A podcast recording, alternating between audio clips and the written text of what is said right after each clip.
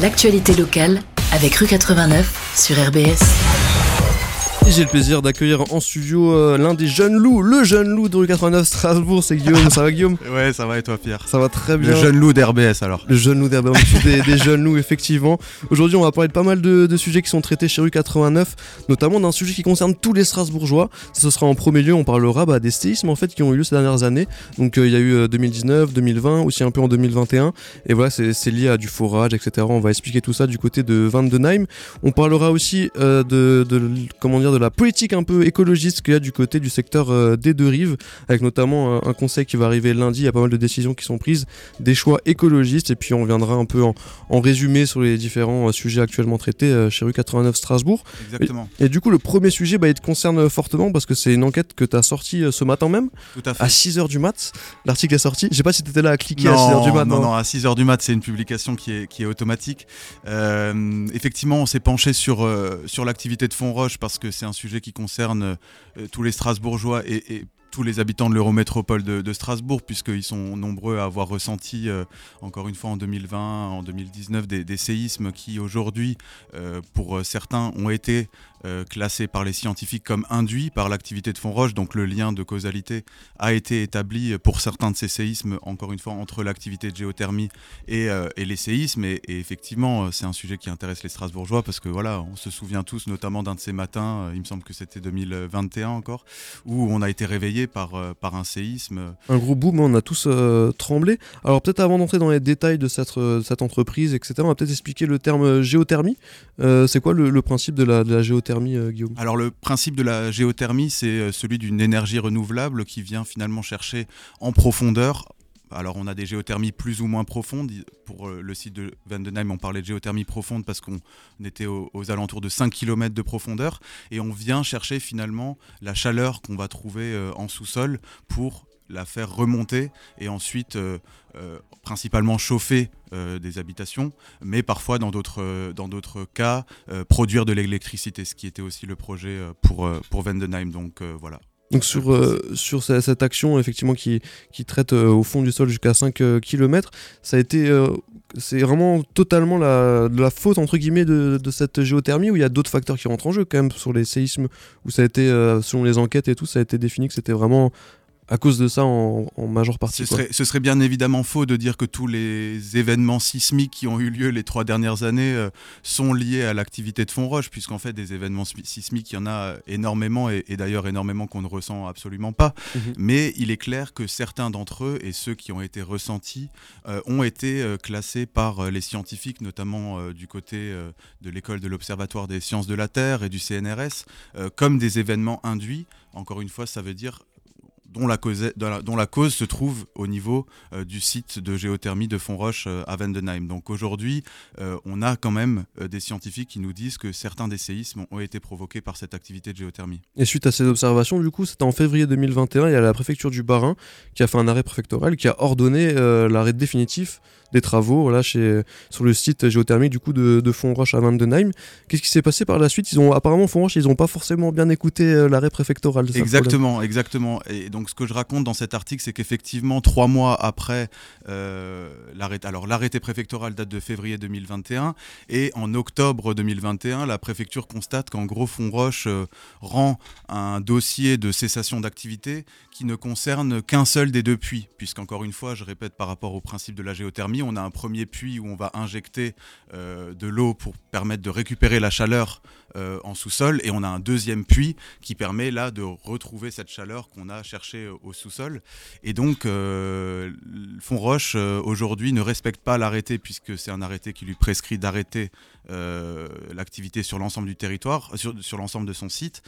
il n'arrête son activité que sur un des deux puits et il y a un des deux puits qu'il qu'il souhaite maintenir ouvert et, et, on sait très bien euh, qu'aujourd'hui Fontroche espère que le temps va jouer en sa faveur et que euh, dans quelques années il pourrait éventuellement euh, qu'on oublie un peu voilà qu'on oublie un petit peu ces séismes que politiquement ce soit un petit peu moins facile de se présenter pour un projet de géothermie sur le territoire de l'Eurométropole de Strasbourg et qu'éventuellement Fontroche je pense que ils ne le disent pas aussi clairement, mais leur objectif, c'est d'attendre un peu et, et, de, et, de, forer un autre puits ouais. pour arriver à relancer cette activité de géothermie sur un site qui lui a, qui lui a coûté, il me semble que c'est autour de 90 millions d'euros d'investissement. C'est ça, je pense c'est ça, à ton avis, je pense c'est ça, c'est le, côté l'enjeu l'enjeu financier qui a, qui a, créé tout ça. Quoi. Exactement, et cette enquête qu'on a sortie ce matin, ce qu'on voulait raconter aussi finalement, c'est ce qui se passe quand la géothermie est réalisée parfois par des acteurs économiques qui sont pressés justement par des euh, données euh, financières. Et donc c'est là un témoignage intéressant dans, dans cet article, euh, celui d'un scientifique qui explique que voilà, la géothermie, il a connu à Souls, hein, il, y a un, il, y a un, projet, il y a un site de géothermie très important à, à, Souls qui a été notamment mené par Électricité de, de, Strasbourg, sa branche. Alors juste lequel Souls? Parce que les Souls, je crois qu'il y en a vraiment des milliards. sous forêt, je crois. Sous forêt, ok, vers la forêt Agno, Saverne, vers là-bas. Il faut que je vérifie. Dans le nord Alsace. Sous sous forêt, je pense. Et, et du coup, euh, ce scientifique explique que ce projet euh, là-bas s'est très bien passé, sauf qu'il s'est passé euh, avec des scientifiques justement, et mhm. qu'il y avait moins cette pression économique qui fait que sur le site de Vandenheim, Fonroche a parfois euh, été euh, un petit peu à manquer de prudence, à continuer finalement de chercher à tout prix à, exploiter ce site, euh, parfois en, allant trop loin en profondeur, parfois en, en allant trop fort en pression. Et, c'est parfois par cette pression économique qu'on en arrive justement à des situations où on se réveille avec un, séisme causé par, par la géothermie. C'est chaud, ouais, donc la, course à la rentabilité peut, créer ce genre de, Exactement. de, de gros problèmes. C'était ça qu'on voulait aussi raconter à travers cet article parce que c'est vrai que quand on est strasbourgeois ou quand on habite sur le territoire de l'Eurométropole de Strasbourg, on entend géothermie et on a l'impression que c'est un synonyme de tremblement de terre aujourd'hui. Mhm. Euh, on avait quand même à cœur d'interroger des gens, euh, certes sur le projet de Fontroche, mais de rappeler finalement que c'est aussi lié à la méthode de Fontroche et que la géothermie n'est pas un synonyme euh, de séisme, forcément. Séisme, forcément. C'est voilà, il y a des méthodes, il y a des manières de faire, et celle de Fontroche a, a clairement manqué de, de, prudence. Ce scientifique, ce qu'il nous raconte aussi et qui est très intéressant, je trouve, c'est qu'en fait, il dit on n'avait clairement pas toutes les informations. Les scientifiques sont quand même là pour justement observer le projet, formuler des préconisations, justement peut-être apporter un peu de prudence quand l'économie incite à, aller vite, à mhm. aller euh, fort.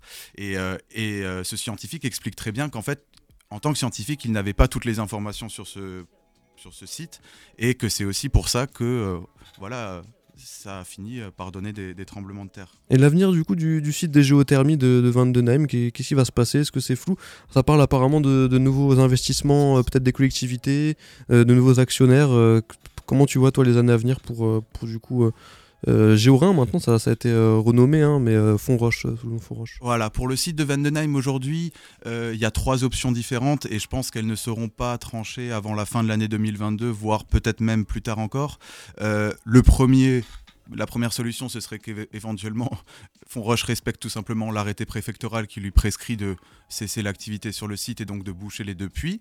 Euh, l'autre euh, solution serait éventuellement que ce puits qui n'est pas encore bouché et que euh, Géorin ne souhaite pas, Fonroche ne souhaite pas encore boucher, soit utilisé comme un observatoire pour observer justement le comportement du sous-sol et mieux comprendre ce qui se passe au niveau de du, sous-sol alsacien quand on essaie de faire de la géothermie.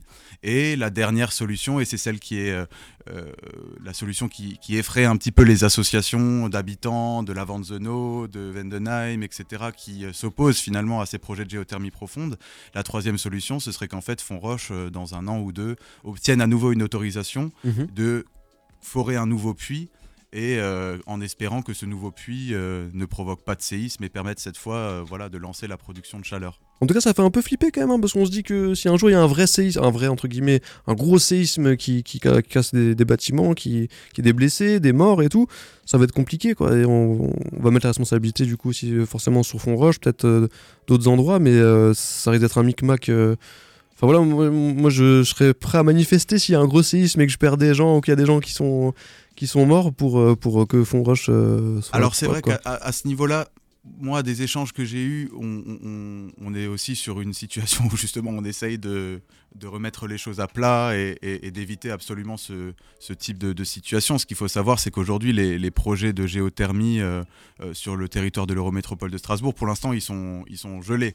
Hein. Mhm. Donc, euh, on est justement dans une période où je crois que ce qui est euh, tenté par les, notamment les, les, les, autorités locales, c'est de faire en sorte que justement on évite à tout prix euh, un séisme d'une plus grande ampleur. On espère en tout cas, en tout cas ça est sorti ce matin à, 6h du mat, c'est disponible. C'est euh, un article que, tu as sorti ce matin, c'est dispo sur le 89 Strasbourg. On va passer à un autre sujet, c'est ton collègue Jean-François Gérard aka GFG qui est passé la, semaine dernière. Lui il a enquêté sur du coup le, secteur des deux rives où il y a pas mal de choix politiques ces derniers temps, donc moins de logements plus de parcs. Il y, a des, y a des choix de la, de la mairie euh, notamment. Euh, de quoi il parle cet article, euh, Guillaume? Bah, Cet article, il parle finalement de du projet euh, de la majorité écologiste pour euh, le quartier des, deux rives. Ce qu'il faut savoir, c'est que cet ensemble euh, qui va vers Kehl de Strasbourg, c'était la grande vision de, de Rolles, comme on dit, qui avait vraiment cette idée d'étendre la ville de Strasbourg et d'avoir une continuité entre la ville de Kehl et, de Strasbourg. Et donc, on a une urbanisation qui est très importante au niveau de, cet endroit. Pour ceux qui ont connu cet été le, le Phare Citadelle, c'est Mhm. cette, espèce de Biergarten euh, euh, de l'autre côté du canal par rapport au, parc euh, Citadelle. C'était un lieu éphémère effectivement qui était au bord d'une rive et tout. Il y avait pas mal d'événements. On a fait un événement rap avec Hip Hop From Alsace notamment, la petite auto-promo. Mais ouais, c'est des endroits c'est des friches un peu. Euh, voilà, c'est ça. Ce sont notamment l'ancien euh, siège du port autonome de Strasbourg. Et si je vous parle mhm.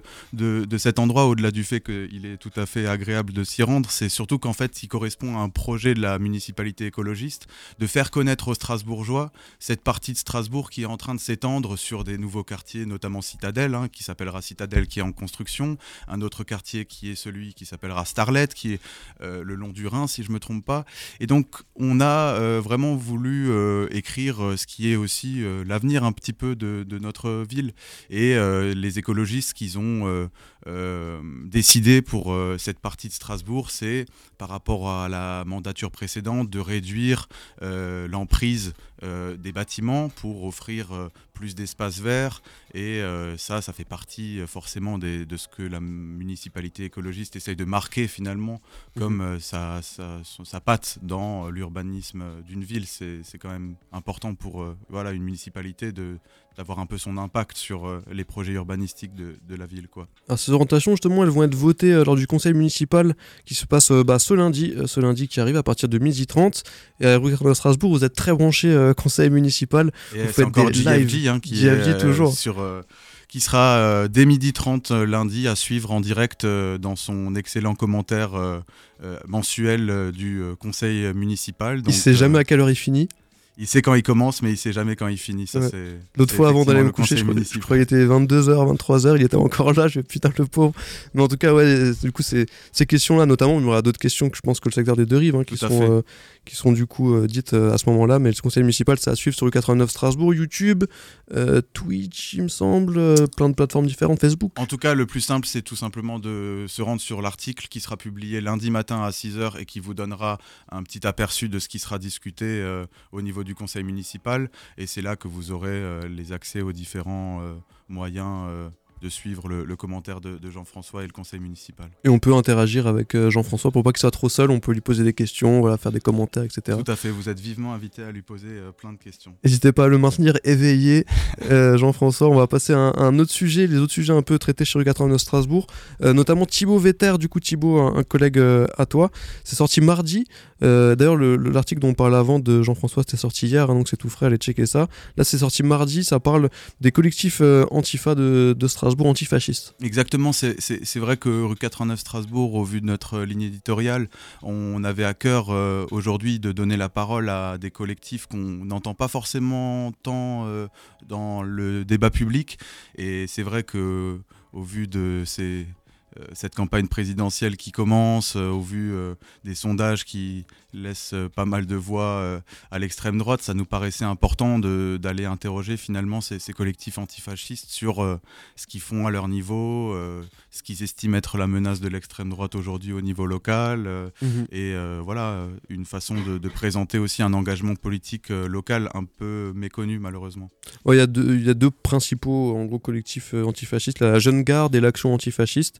Ils ont fait notamment un événement hier soir au, au Molodeuil avec une projection d'un documentaire. Ils euh, pour le coup, l'action antifasciste avait aussi fait un événement au Molodeuil euh, rap euh, en septembre, si je me souviens bien, pour leur, leur première année d'existence.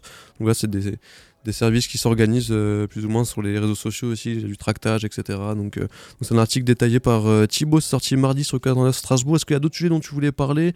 Bon, il ça fait déjà pas mal de sujets sur le 89. oui, alors on avait un très bon sujet de notre déjà regretté stagiaire puisqu'il a terminé aujourd'hui, David. Il est mort, ça y est, on l'avait tué Non, il est parti, mais c'est une petite mort pour nous quand même, hein, s'il part.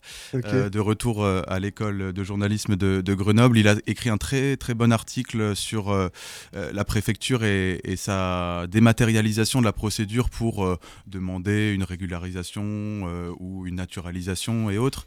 Et, c'est un vrai problème puisque ce public qui demande tout simplement à être régularisé, c'est souvent un public qui n'a pas accès forcément à tout ce qui est numérique. Mhm. Et donc c'est extrêmement problématique. Il y a d'ailleurs une procédure qui a été lancée au niveau du tribunal administratif, il me semble, par l'association de la, la, CIMAD, entre autres, et qui vient dénoncer finalement euh, cette euh, dégradation d'un service public qui fait que euh, voilà, un pan de la population n'a plus accès à ses droits, tout simplement parce que la procédure aujourd'hui elle est sur Internet, les gens n'ont pas forcément accès à cet Internet.